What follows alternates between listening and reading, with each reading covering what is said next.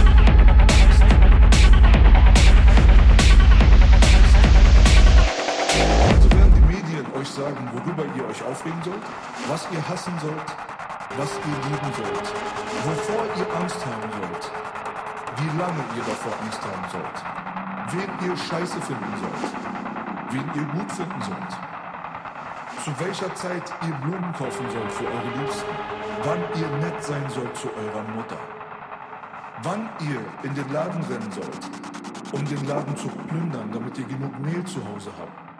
Und genau das ist das Problem, warum es so schwer ist heutzutage, über gewisse Themen zu reden, wo andere Leute eher sich zurückhalten von, weil sie einfach Angst davor haben, in der Öffentlichkeit geächtet zu werden. Die soziale Ausgrenzung ist überall heutzutage. Und diese Angst haben nicht nur irgendwelche Künstler, die in der Öffentlichkeit stehen, das haben auch Privatpersonen.